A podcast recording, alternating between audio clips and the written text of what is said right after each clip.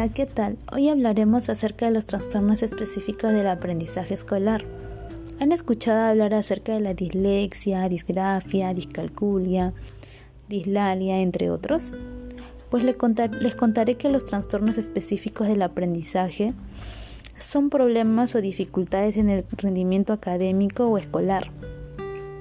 Es decir, cuando un niño o un adolescente presenta problemas escolares.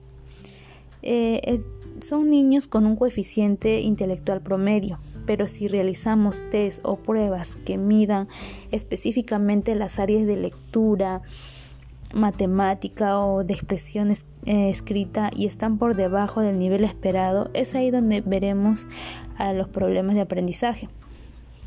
Si nos concentramos en los trastornos del aprendizaje, veremos en primer lugar a la discalculia, que es donde los alumnos tienen problemas para sumar, restar o confundir los números, entre otros.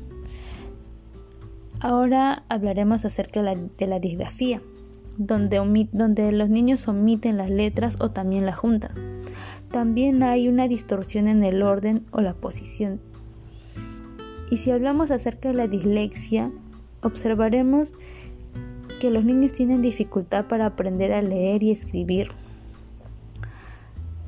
Ahora hablaremos acerca de la disortografía, donde, donde se puede ver que hay una imposibilidad de seguir las reglas ortográficas.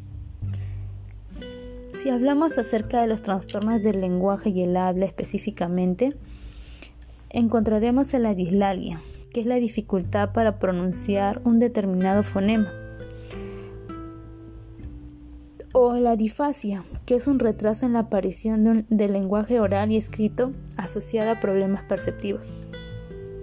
Podemos prevenir o abordar directamente estas dificultades dentro de la escuela, con programas individualizados para cada dificultad específica y siempre con la colaboración de profesionales en cada área.